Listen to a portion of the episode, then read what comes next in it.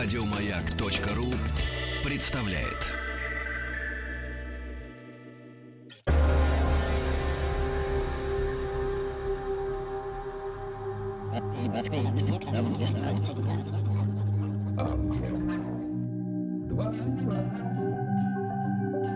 Объект 22.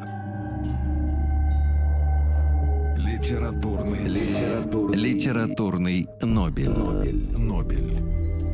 Это «Объект-22», я Евгений Стаховский. Очередная серия из цикла, посвященного лауреатам Нобелевской премии по литературе. Сегодня 1968 год и 64-й лауреат Нобелевской премии по литературе. Это японский писатель и эссеист, первый из э, японских писателей, получивших э, Нобелевскую премию по литературе, Ясунари Кавабата. И здесь уже Виктор Мазурик, кандидат филологических наук, доцент кафедры японской филологии Института стран Азии и Африки МГУ Ломоносова. Виктор Петрович, рад вас видеть. Здравствуйте. Здравствуйте, да, спасибо, что нашли на меня сегодня время.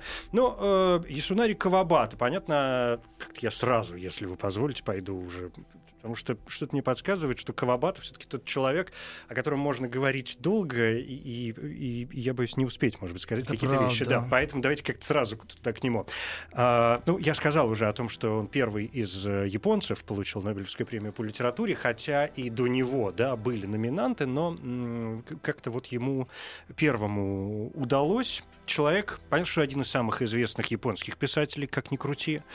А, И, э, и по, по моим ощущениям, один из э, тех людей, с которыми, в принципе, ассоциируется какая-то культурная и литературная Япония. Но помимо Кавабата, ну вот я бы лично, понятное дело, вспомнил бы э, Мисиму, не получившего Нобелевскую премию, да, но тоже он был номинантом э, в, в- свое время.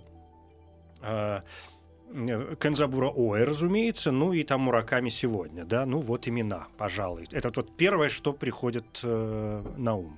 Кавабата, такой стар, я не знаю, старший товарищ, кстати, или не старший Для, среди них всех. для Мисимы, да, конечно. Вот э, для кого-то, может быть, и, э, так сказать, не самый старший, потому что, скажем, Акутагава э, Рюнос... А, Акутагава, как же э, я забыл, да. э, Это для него, так сказать, некий тоже, ну, метр предыдущего поколения. М, Да, ну, пожалуй. А, Кавабата родился в 1899 году.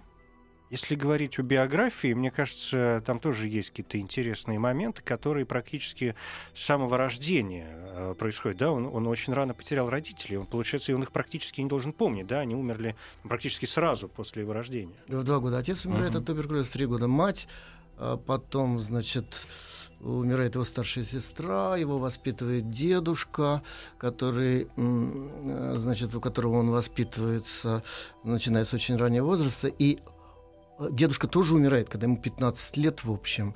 И он остается вообще сиротой, воспитывается дядей по материнской линии. И вот эта вот сиротская нотка в его творчестве. Некоторые из исследователей считают, что именно она была для него одной из главных тем. Вся его литература, говорят некоторые сторонники психоанализа, это, это попытка преодолеть вот это вот внутреннее... Эти травмы детства. Да, да, да. Вот. Он, например, он вообще необычный человек. Например, 15-летний подросток, представляете себе, сидит рядом с умирающим дедом и в течение многих-многих дней записывает его состояние, как какой-то исследователь, ученый, все фазы его вот умирания. Дед слепой, много лет уже в конце жизни и так далее, умирал очень тяжело. Потом он этот опыт воспроизвел уже в 26-летнем, кажется, возрасте а, в таком очерке «Дневник 16-летнего».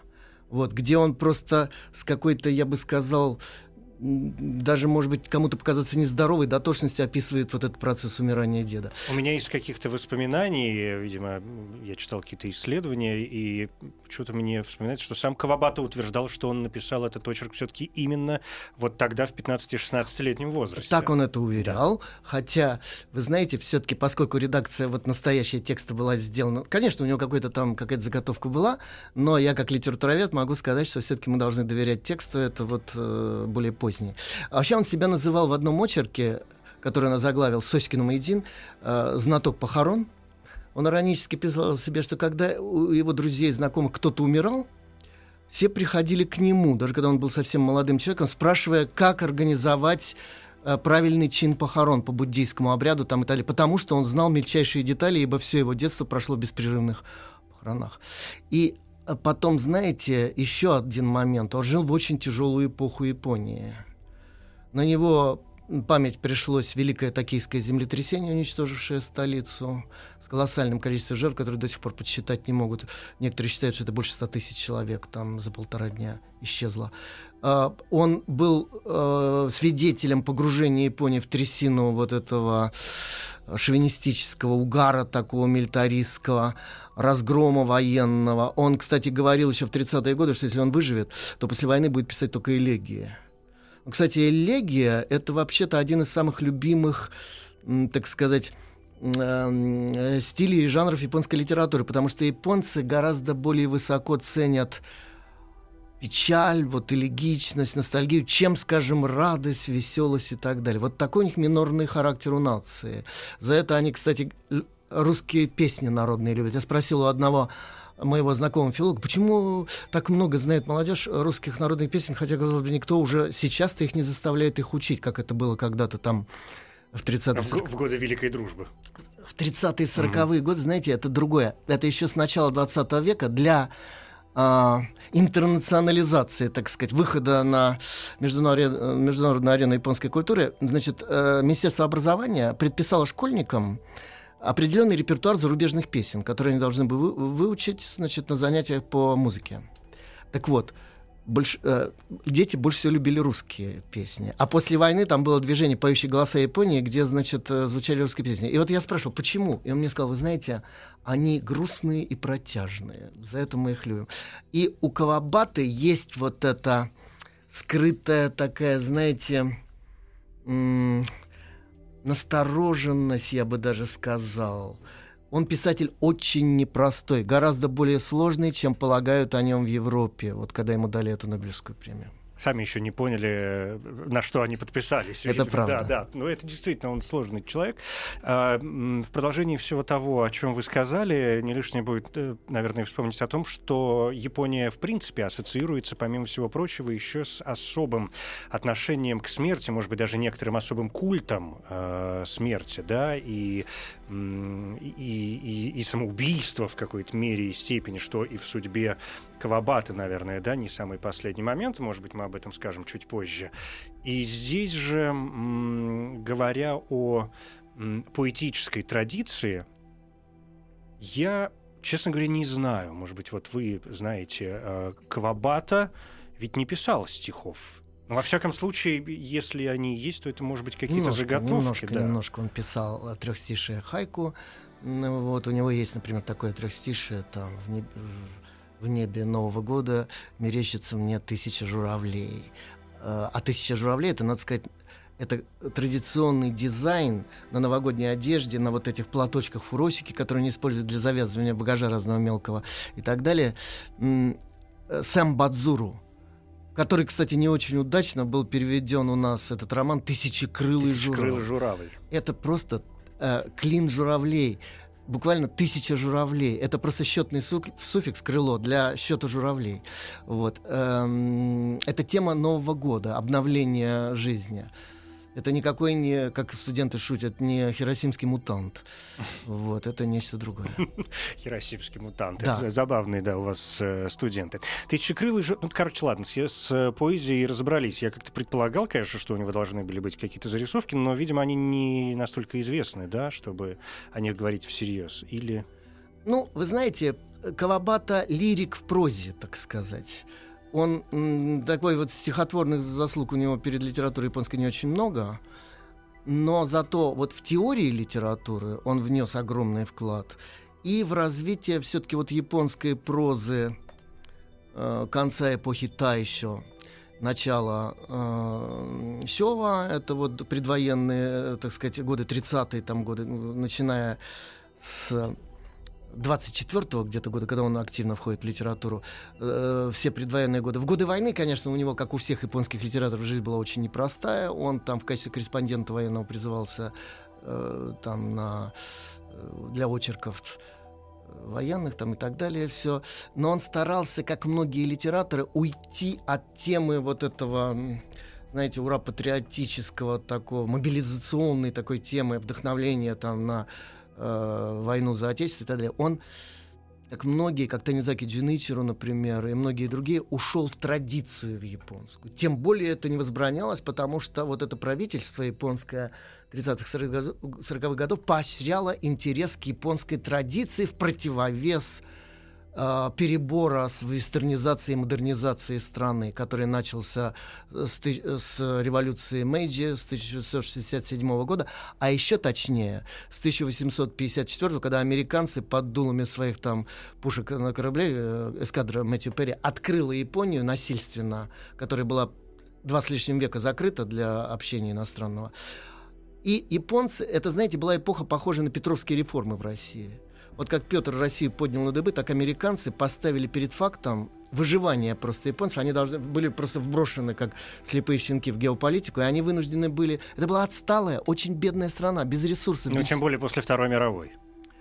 Да, Уже. И, и второй, э, так сказать, перелом культурного хребта произошел в 1945 году, да, когда под диктовку американской оккупационной администрации были переписаны и Конституция, и очень многие порядки в масс-медиа, в издательстве, в издательской практике и так далее. Но благо Кавабата вот не был запятнан ни в каких, так сказать, одиозных акциях 30-х, 40-х годов, поэтому он без особых проблем после войны вошел в литературу и был очень уважаемым литератором. Ну, его литературное творчество до войны, насколько я понимаю, в общем, э, тоже присутствует в том или ином виде, да, э, те же самые 30-е годы, да, мы им сказали о том, что он родился в 1899-м, то есть Да, даже да. к 30-му году он же, в общем, взрослый человек. Да, да, да.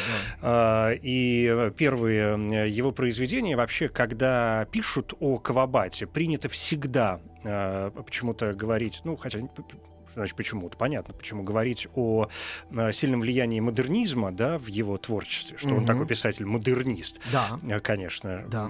И, э, и это, с одной стороны, понятно, поскольку эпоха модернизма и- Да. и, и 30-е годы, это, Да, конечно, да. модернистские направления. Но как модернизм проник в закрытую Японию, вот интересный вопрос. И тут же второе такое вытекающее из этого параллельное течение, что э, очень часто, по крайней мере, раннего, там, ну, или, не знаю, среднего Кавабату э, сравнивают с Джойсом. Что вы думаете по этому поводу? Влияние Джойса испытали все японские литераторы, поэтому на этот вопрос очень легко ответить. Э, Джойс, э, Фрейд, э, методы психоанализа в такой э, саморефлексии героев, там, значит, э, Ницше, любимейший, Само собой. Любимейший писатель. Кстати, понятно почему. Дело в том, что Япония была полуфеодальной и по укладу экономическому, и по психологии э, социальной, так сказать, страной. И это коллективистская, такая, знаете, корпоративная психология. Это когда человек себя считал носителем какой-то вот коллективной этики, там, э, сословной, э, возрастной, гендерной там, и так далее. Это была очень такая разрозненная, очень стратифицированная, вертикальная и горизонтально очень сложная страна. И вот эм, идея самодостаточного человека, который ни от кого не зависит, который говорит на «ты» с обществом, с богами, с природой и так далее, это захватило японцев. Ну, мы знаем, что это у нас было, вот там человек, это звучит гордо, там, и т.д. и т.п. Японские писатели просто зачитывались Ницше, они все в, одно, в один момент учинились ницшеанцами. Ну и э, Улис на всех повлиял очень здорово, вот с его техникой потока сознания и так далее.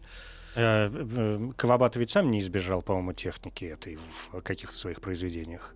С ним сложно. Значит, вот я очень коротко дам ему такую характеристику в истории японской литературы. Дело в том, что после революции Мэйджи, так называемой буржуазно-демократической революции, которая была названа реставрацией императорского правления, потому что формально власть была возвращена от сёгунов, военных диктаторов, значит, императору. На самом деле, это, конечно, было преддверие создания парламента, конституции и так далее, конституционной монархии, конечно, император был такой декоративной более-менее уже фигурой, хотя Мэйдийское правительство, первое буржуазное, было гораздо более реакционно, чем последний сёгун.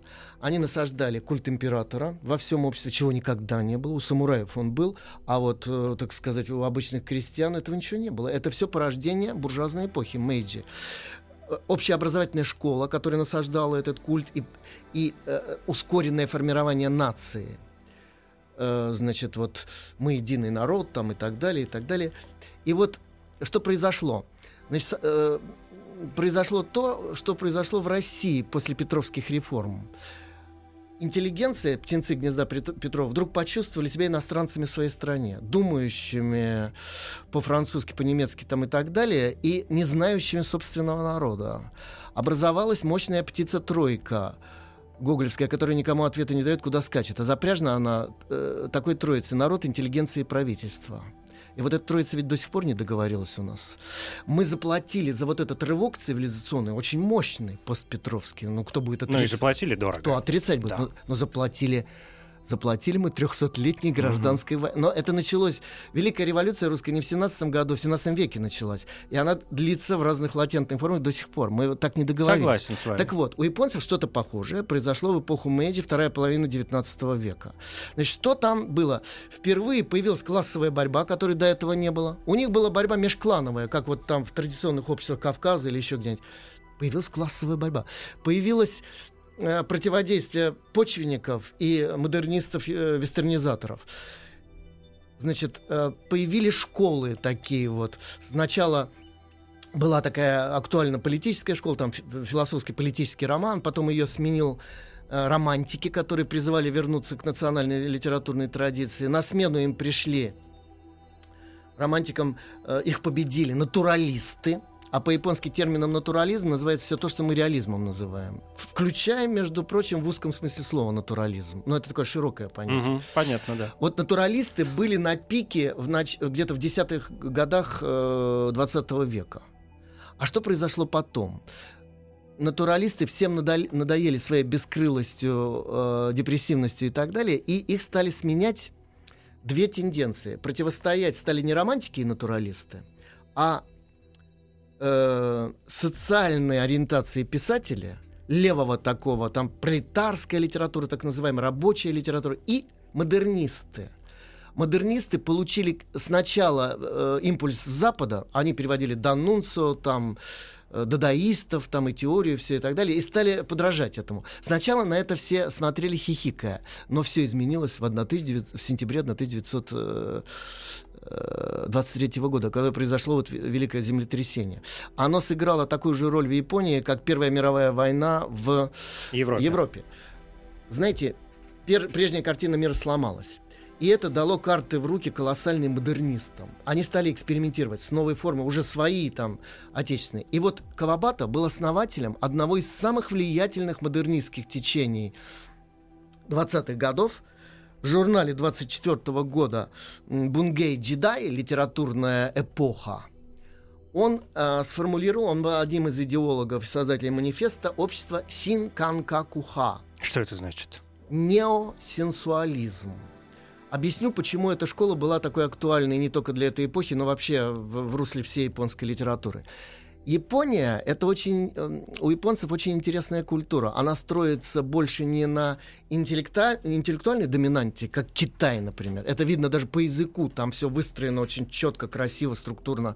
Китайцы — это философы, это народ системно мыслящий. Это народ великих философов и так далее. Японцы — народ практиков, гениальных во всем. Это гениальные воины, гениальные ремесленники, гениальные художники и так далее. Но они не теоретики.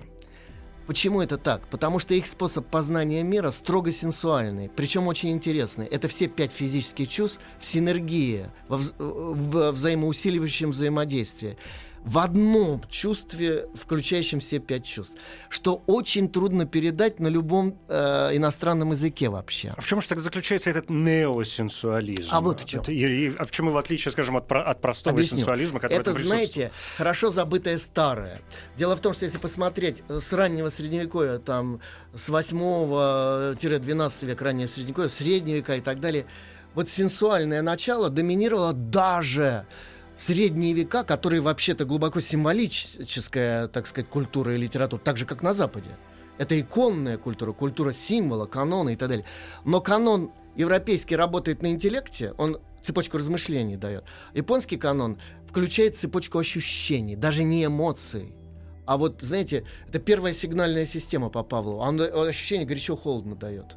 Это поразительно. Японские э, стихи, например, особенно это по ним видно, читаются не головой, а, как японцы говорят, хараде, брюхом. Это вот по-пушкински говорят, знаете, это всеми фибрами, так сказать. Там, когда ты читаешь этот стих, ты должен находиться в состоянии этого стиха. Вот по Станиславскому «Жить в предложенных обстоятельствах». Вот стих Бащо, знаете, прыгает лягушка, всплеск. Это не про лягушку, и не про пруд, и не про что, и не про философию. Это предложение читателю стать лягушкой, прудом, водой, всплеском и в этом состоянии пробыть какое-то время. Вот что это такое. Но это было вытеснено из сознания вестернизированного вот второй половины 19 и начала 20 века вот всеми этими, так сказать, новыми течениями, инспирированными западным влиянием. Но э, это та школа модернизма, которая на новом, конечно, витке этой диалектической спирали предлагала вернуться вот к этому исконно японскому началу, мир данный нам в ощущениях. Причем они говорили, споря с марксистами, которые были их оппонентами идеологически, что мы больше материалисты, чем вы. Мы изучаем мир данный в ощущениях, а вы еще какие-то теории там свои социальные, исторические строите. Вы теряете связь с реальностью благодаря вот этим шорам теоретическим. А мы даем мир, как японцы говорят, соно мама, как он есть. И они, надо сказать, в этом довольно преуспели. Друг, например, Кавабаты, Йокомицу Ричи. Ну, это вообще совершенно гениальный неосенсуалист в его романе «Шанхай», например, в других вещах. А Кавабата теоретиком сенсуализма был блестящим, а вот в своей практике он очень быстро от неосенсуализма отошел. Он стал психологическим реалистом очень тонким. Например, вот его очень ранний рассказ, или там можно сказать, что это повесть – э, который называется «Танцовщица из Идзу», э, 26 год. Он описал там события своей ранней юности э, 18 -го года, когда он посещал горячие источники в Идзу, а горячие источники — это японские курорты, так сказать. И он встретился там с э, бродячей актерской труппой, увидел там совсем молодую девушку, ей лет 14 было, значит, среди них. И это была первая любовь в его жизни, совершенно платоническая, совершенно вот такая, ну, это какие-то предчувствия любви, что-то такое бунинско-чеховское там есть, совершенно замечательно. Это один из моих любимых э, вещей. Одно из произведений, да. Одно из произведений Кавабаты. Вот, я очень его люблю. Знаете, по нему фильмов куча поставлено. Да, и, это правда. Вот. И, и, кстати, новые экранизации появляются. Было очень ранние экранизации и так далее. И понятно почему. Мне вот. кажется, самое известное э, это 74-й, по-моему, год Кацуми Нисикава, который снимал фильм.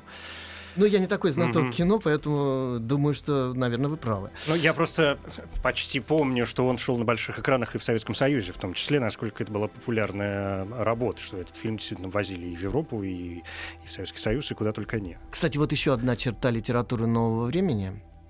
Значит, это не сочинять литературу, а изливать из себя в режиме почти реального времени, знаете, вот как в северных песнях пою, что вижу и ощущаю, вот не придуманная, а случившаяся литература. Это считается высшим пилотажем вот в то время, да и сейчас, в общем.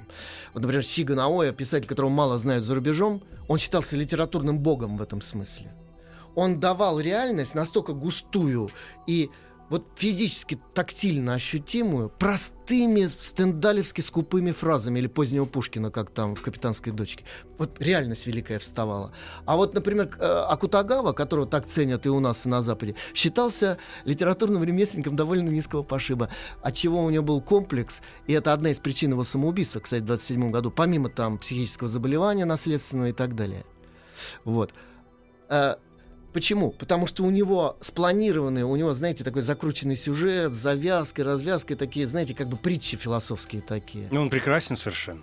Да, но говорили, он не придумал ни одного сюжета. Он брал из мировой литературы, из японского средневековья, из там из Флабера, из Гоголя, из... Э, И перелопачивал все это на японский из манер. Достоевского, да. да. Вот это японцы не ценят.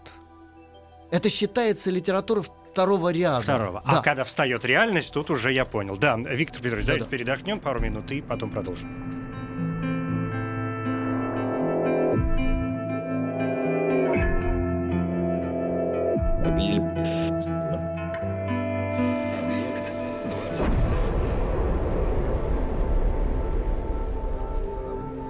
Объект 22.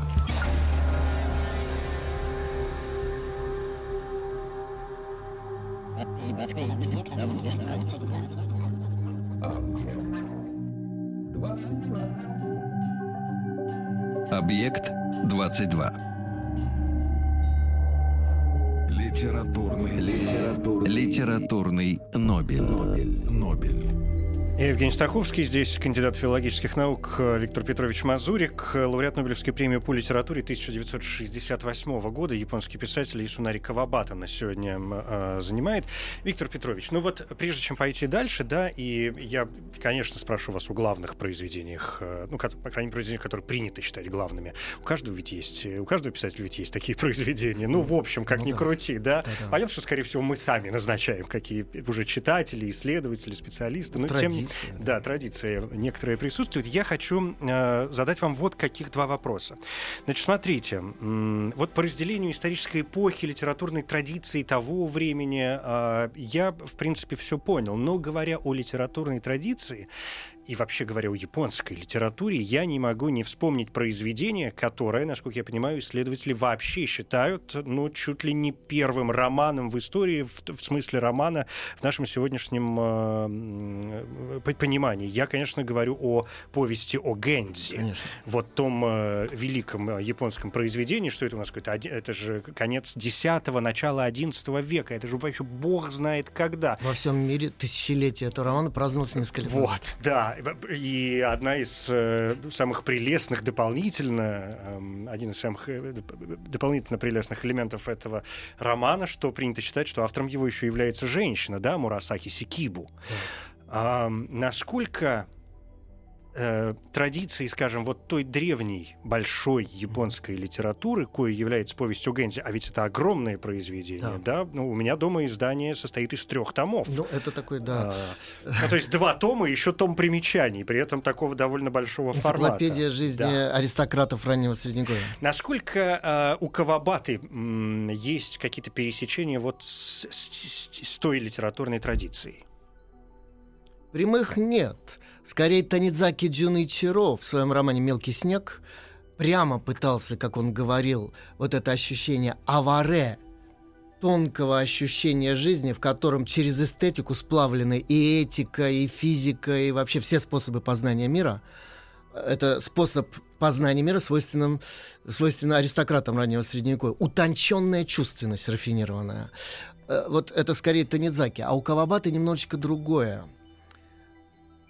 Вы знаете, Кавабату вообще считают японцы, между прочим. Не все были согласны с тем, что он замечательно представляет японскую традицию. Вот его, э, так сказать, э, Нобелевскую э, премию ему дали за идеальное представление японской традиции для мира. Да, такая сущность японского склада ума. А вот знаете, а вот мне знакомые филологи, коллеги, значит, из Токийского университета и других, они говорили, когда о Кавабате речь они начинают морщиться, хмуриться, пожимать плечами, говорят, да это же китайщина какая-то, это дзен, то есть чань-буддизм, это что-то такое экзотическое вообще. Это идеология сиюминутного квантового мгновения, остановленной веч... э, мгновения-вечности, которое было очень актуально для воина в средние века, потому что это то состояние сознания, в котором воин на поле боя может выжить. Потому что он живет не какими-то планами там или воспоминаниями, вообще он живет актуальным мгновением. Это надо научиться. Это специальная психотехника для этого существовала, дзенская там и так далее. Э, Это такой практи- э, буддизм практической медитации. Так вот, Кавабата им необычайно увлекался. Я, надо сказать, прикоснулся к этой части Кавабаты через чайное действие японское, которое не очень удачно на Западе называют чайной церемонией. Дело в том, что последние четверть не по своей воле, а так получилось, поскольку я был медиевист, и меня послали в Киото а, учить вот это чайное Уж действие. послали, так послали, что называется, да. И Я, кстати говоря, знаю, что это такое, долго сопротивлялся, но туда попал, вот как муха в чайный стакан. И я, значит, вернулся оттуда другим совершенно человеком, потому что я целый год прожил в том средневековье, которое до этого уже много лет изучал. Э, Что это такое? Это, знаете, да, и потом я, когда был у своего чайного мастера Нищикава Сатоку в Камакура, я как-то с одной такой очень благообразной японской дамой пожилой, мы друг друг для друга делали чай, там вот этот Татеру это особый вид чая, по-особому приготавливаемый, значит, в ее доме в таком специальном чайном этом э, уголке и так далее. И я спросил, а кто вот за стеной живет? Э, Старинный Камакурской дом. Она говорила, да, сейчас там никто не живет, но там был такой кововатый сценарий, вот он жил там в этой комнате, а он чайный мастер известный. Он, у него очень много дзенских типично афоризмов. Например, вот афоризм, который всех в тупик ставит. «Легко войти в мир Будды, трудно войти в мир дьявола». Это был его любимый афоризм, который придуманный не им, а знаменитым юродивым дзенским Иккю, который жил вот э, в 16 веке. Это, так сказать, знаете, бунтарь такой, который пробивал брешь в средневековом сознании для выхода его в новое время. Это, знаете, он как дзенец не спровергал все э, основы, все вот эти э, стереотипы и так далее. Вел себя очень экстравагантно. Кстати, как многие китайские основатели дзен, Линдзи, например, говорил, встретишь Будду, убей Будду, встретишь патриарха, убей патриарха. Что и сам Кавабата цитировал, кстати, в своей Нобелевской лекции. Да, да, да, да, да, да, да. Вот, он вообще дзенец с ног до головы. А ведь японцы-то это не признают за свое. Вот, они считают, что это очень-очень-очень... Но это было актуально вот для самураев, э, так сказать, 13-16 века. А, скажем, начиная с 17 века официальной идеологией самурайства уже был не дзенский буддизм, а неоконфуцианство. С его строгой структурной доктриной государства, общества там и так далее. Ну, для мирного времени это более адекватно. Так вот, вы знаете, у Кавабаты есть две странности. Во-первых, вот эта его дзенскость с точки зрения японской. Во-вторых, вот он считается, он красотой Японии рожденный, да, свою речь назвал. Это перевела Татьяна Петровна Григорьева, покойная моя очень э, хорошая знакомая. Да. Вот. Она, знаете, так очень романтически, очень идеалистически представила Кавабату. А что пишут о Кавабате его соотечественники, литературоведы, критики? Темный мир Кавабаты, демоны Кавабаты, загадка Кавабаты, готический мир Кавабаты и так далее. Это основное вот тип, стереотипичное название монографии о нем и статей. У меня есть травмирующий опыт моей личной жизни. Значит, 90-й год. В нашей стране все летит кверх тормашками. Вот. И вдруг меня вызывают из университета, говорят, бросай свои дела. Я говорю, вы что, я зашиваюсь, у нас тут вообще сыпется университетская программа. Они говорят, при, э, на очередной конгресс международный кавабатоведов, так сказать, приезжает добрые полторы сотни японских самых крупных специалистов, а у нас некого противопоставить. Я говорю, я медиевист, помилуйте, я современную литературу только как читатель рядовой знаю. Нет, нет, нет, говорят, у нас все заняты в Институте Востоковедения, так что вот давай. Э, на, э, Амразуру. Да, вот. Мне пришлось экспромтом сочинить, а там рабочий язык, естественно, был японский, там, потому что это в основном э, японская была, так сказать, аудитория. И перед специалистами по Кавабате, которые потратили всю свою жизнь на Кавабату, я, значит, со своим докладом от злости, я признаю, и от раздражения. А я тогда зачитывался впервые опубликованным Бердяевым, там все, Шестовым, еще что такое. И я, значит, вот просто, знаете, немножечко схулиганил, может быть, и я выдвинул такую теорию инновационную, что Кавабата, я задал такой вопрос, почему у него, когда появляется красивая женщина, у него всегда тень смерти за ней стоит. Всегда. Либо чувство какой-то подспудной опасности, либо что-то такое мрачное, смертоносное. У него вообще очень много мертвых женщин да, да, да, в произведениях. И да. я выдвинул такую гипотезу, что Кавабата, он вот то ли из-за своего сиротства, то ли из-за чего-то, у него какая-то травма детства, он, значит, подсознательно стремился к миру Бодхисаттвы, без половому такому андрогинному, значит, как некоему идеалу, хотя вот он, может быть, отчета себе в этом не давал. И начался дикий скандал. Все кавабатоведы, отталкивая друг друга, вскочили на трибуну, стали меня опровергать и так далее. А рядом сидел со мной Като Сюичи старый уже, я не знаю, жив он сейчас или нет, это японский Дмитрий Лихачев. И он мне сказал, вот они все, говорят, ерунду говорят. Я, а он был много десятилетий другом Кавабаты. Он говорит, знаете, какое самое главное сочинение у Кавабаты? Это э, такая, знаете, почти постмодернистская, можно сказать, повесть «Рука». Мужчина средних лет вечером из такси, провожая молодую женщину, приглашает в гости одну ее руку. И вот все это произведение, это его диалоги с этой рукой. Когда он дома с ней разговаривает, представляет, отнимает свою руку, представляет к своему телу ее руку, но там происходит какое-то отсутствие кровообращения. Процесс, там да. все. Он сказал, это самый-самый Кавабата, вот что ни на есть. Я удивился, сказал, сенсей, почему? Он сказал, а вот потому, что там внутренний мир Кавабаты наиболее отчетливо выразился. Это это вот, ну, внутренности Кавабата, это то, что он не красовался, это максимально честное его произведение. Я был совершенно потрясен. Вы знаете, у нас его немножечко идеализировали. На что переводили? «Снежная страна». Да. Но там тоже тень смерти надо всем витает. Ну, Дальше. Мэйдзин, Э, э, да, Мэйдин это уже позже. У нас переведен Мэйдин разве? по-моему, да. Мастер, мастер Го. Кстати, это тоже по документальным запискам. Он вел репортаж в 42 году во время войны значит, э, самого крупного тогда игрока Го в Японии. А это считалось ну, манифестацией японского сознания, Ямато Гокуро, Ямато Дамаси, дух Ямато там, и так далее. И он вел репортаж этот, как журналист. А он же работал долгое время в журнале, э, в газете «Майничи», ежедневной газете. Там у него э, репортерский есть опыт. А потом он по этому основанию написал этот роман, значит, э, «Знаток» или «Мастер», вот «Го». Но вы знаете, он все-таки речь не об этом. Он представ, прис, э, э, э, вот этот тысячекрылый журавль, Мгм. значит, ну, тысяча журавлей, это ведь о чайном действии. А он был опытным Он был мастером, мастером сказали, чайного да. действия, принадлежащим к той же школе, что вот и Аз многогрешный, значит, Урасенко, э, потомки великого мастера 16 века Сенна Рикю, покончившего с собой по приказу Хидеоси, значит. И он, вот эту надпись, эту Ики, он написал на одной из чайных чашек. Я видел сам эту чайную чашку с его этой надписью. И я вот долго думал, я читал очень много интерпретаций у японцев этой надписи, почему он так написал. Но поскольку я медиевист и дза- занимаюсь поневоле дзенской культурой очень долго, я в конце концов пришел вот к какому выводу. Это, как всегда, у дзенцев очень просто можно объяснить. Без всяких там философских хитростей. Дзенцы философствовать не любят. Это практическая культура. Значит, э, легко принять положительные идеалы, которые проповедь Будды несет. Добро, за все хорошее, милосердие, там, значит, самое, ко всему живому. Там, так. И трудно понять, почему есть дьявол и почему его мир дьявола такой же необходимый для этого мира. Для чего он в этом мире? Это, знаете, вопрос теодицеи, богооправдания, как вот э, в христианской философии Запада.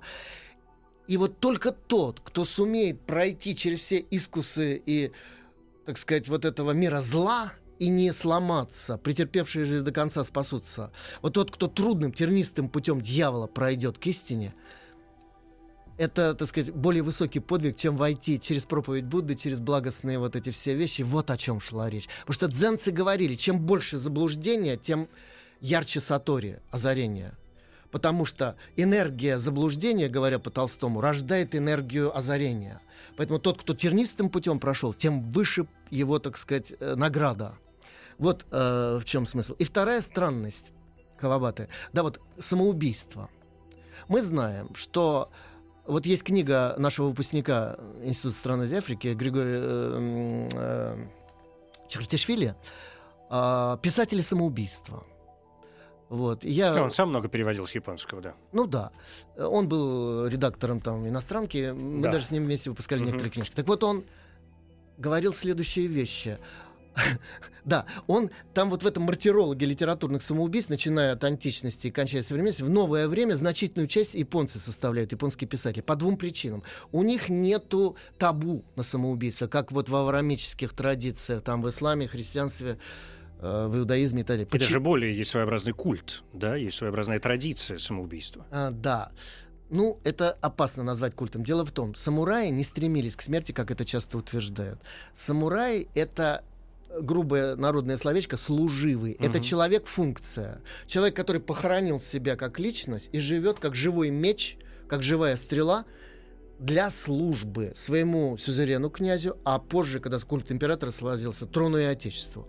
Все. Он э, себя похоронил как Он и ма- так уже мертв, Мертв, духовно, монах, да. задолго до Да, физического. да, Да, да. Сейчас мы продолжим эту тему буквально через минуту. Литературный, литературный, Литературный Нобель. Нобель. Нобель. Да, значит, э, Виктор Петрович, бог с ними, с самураями. Давайте успеем про... Ну, смотрите, Акутагава, э, Мисима. А я ну, хочу вот тоже, да. подвести как Мгм, раз к мгм. этим самоубийствам. Самурай готовился к смерти, но не желал смерти. Это разные вещи. А, а, а вот что касается этих писателей, почему так много было? Не только писатели, интеллигенция. Она отплыла от берега традиционной культуры и не доплыла до конца до берега христианской культуры, до христианства. многие принимали христианство, но до конца его так душой и не приняли. И это была крупнейшая трагедия. Вот это список. Говорят иногда, что на, на этого Камабату повлияло самоубийство Акутагавы, потом самоубийство Арисимы Такео, великого литератора, э, значит, Дадзао Саму, послевоенное самоубийство. Наконец, самоубийство Мисима Юкио, его ученика и друга, очень сильно повлияло. В 70-м году, а э, Кавабата умер в 72-м. Да. И с ним тоже, кстати, насколько я понимаю, до сих пор не все ясно. Да, там непонятно, было ли это самоубийство или несчастный случай, потому что газ там он, э, на, в пригородном таком э, даче там открыл. Все. Но он, кстати, он проговаривался часто. Вот э, Кавабат, э, Акутагава говорил, почему никто не задушит меня, пока я сплю. А, значит, э, э, Кавабата говорил, что, может быть, ну, может, ДТП или там это самолет разобьется, вот, ну, не хотел. Ну, в общем, давайте что-нибудь со мной произойдет. Да, да. Вот. Так вот, э, вопрос. Почему этот обласканный судьбой, властями человек, который в 61 году получил он э, в 48 кажется, году стал, э, значит, четвертым президентом пен-клуба японского, вслед за великими литераторами Тосоном, Хакучо, там, Сюсеем. Дальше. А, в 1961 году получил высочайший орден, который японская нация дает э, своим соотечественникам. Орден культуры. В 1968 году Нобелевскую премию первую. Почему же он вдруг совершает самоубийство? Вы знаете, табу нет на самоубийство в японской культуре, хотя это преступление. Убить любое живое существо, в том числе себя, вот с буддийской точки зрения, а он все-таки же, ну, дзен-буддизм исповедовал все, это все равно преступление. Но там нет такого вот решающего запрета. А он был болен очень, стар, и он часто говорил, что, ну, это не эстетично жить так долго, там, и вот болеть, и быть обузой для всех. Вот. Много может причин быть подведших к своему. А некоторые его родственники считают, что это не самоубийство, а несчастный случай. Вот. Поэтому, значит, это все очень сложно. Но меня, знаете, вот я под конец хочу сказать, мне очень больно, когда так превратно понимают творчество своего соотечественника, даже японцы, не говоря уже об иностранцах. Кавабата писал, что э, «Тысячу журавлей» он написал как предупреждение против того, во что может выродиться в современном обществе чайное действие, которое было чайной литургией вот этой вот самурайской чайной литургии, которая приводила дух в молитвенное вот это точечное состояние, которое для боя нужно. Как вот литургия христианская у нас в храме, э, так сказать, когда ты в горние выси куда-то поднимаешься и так далее. Это не просто чаепитие изысканное. А теперь что это там? Престиж, амбиции там и так далее.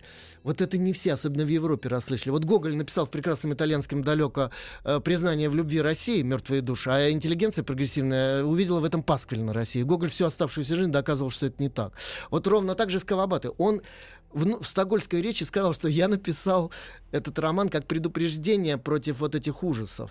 У него чем дальше, тем мрачнее были произведения. «Спящие красавицы», это, по-моему, переведено на русский язык, да, озеро там и так далее. Стон горы. Э, Стон горы это еще ничего, знаете, это такая очень тонкая психология такого пожилого человека, который очень сочувствует вплоть до каких-то там платонических таких э, романтических отношений невестки своего сына, у которой несчастная очень э, жизнь. Или старая столица, это погружение вот в это вот аваре как раз, вот эту, знаете, в аристократическую культуру Киото, старой столицы и так далее. Мне, например, очень нравятся рассказы величиной с ладошкой. Это ранние же истории. Он всю жизнь... Покра... Ну, он писал он их всю жизнь, но он начинает очень начинал рано. Да. там, да. 20-е годы Да, да, да, да. Знаете, почему для него это важно? Вообще, почему миниатюрность и в поэзии, и в прозе японской... Вот даже роман э, Мурасаки Сикибу, который вы упоминали, он ведь состоит из множества таких бусинок эпизодов. Дело в том, что японцы, вот как сенсуалисты, они, им эпическая форма противопоказана. Хотя были самурайские эпос, но он такой лироэпический тоже.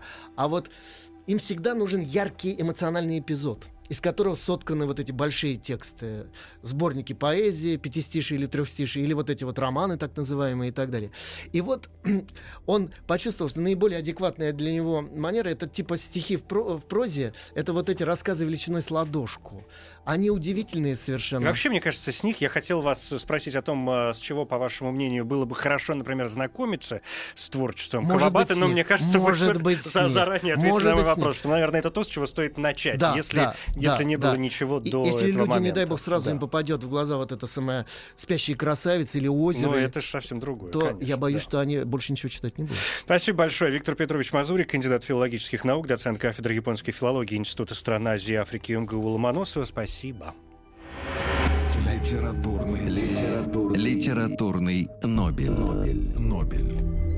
Коротко говоря, Ясунари Кавабата, японский писатель и эссеист года жизни 1899-1972. Наиболее известные произведения — романы «Снежная страна», «Мэйдзин», «Тысячекрылый журавль», «Стон горы», сборник «Рассказы на ладони». Среди других заслуг японские литературная премия имени Номы за «Стон горы», премия Академии искусств Японии за «Журавля», премия за развитие литературы, франкфуртская медаль имени Гёте, французский орден искусств и литературы в степени офицера и премия за лучшую иностранную книгу. Был президентом японского пен-клуба и вице-президентом Международного пен-клуба.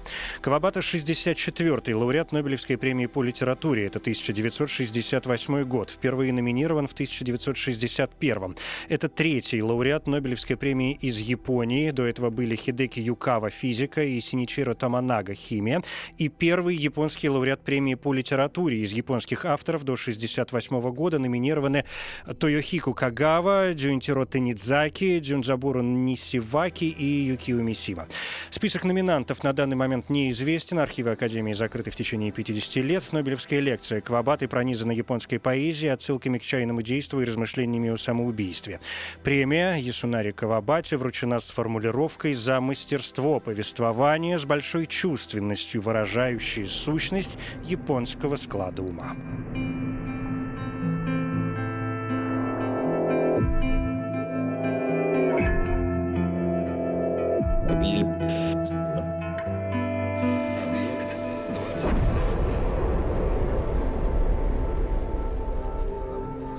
Объект 22. Еще больше подкастов на радиомаяк.ру.